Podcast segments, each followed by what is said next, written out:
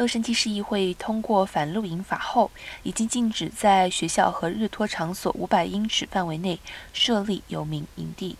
近日，议员布斯卡伊诺已经提出了新的提案，将全面禁止在洛杉矶市区内的图书馆周边建立营地。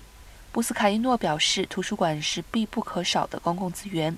他引述举例了威尼斯金尼纪念分馆图书馆几乎全毁的事件。就是来源于图书馆周围的帐篷里引发的大火，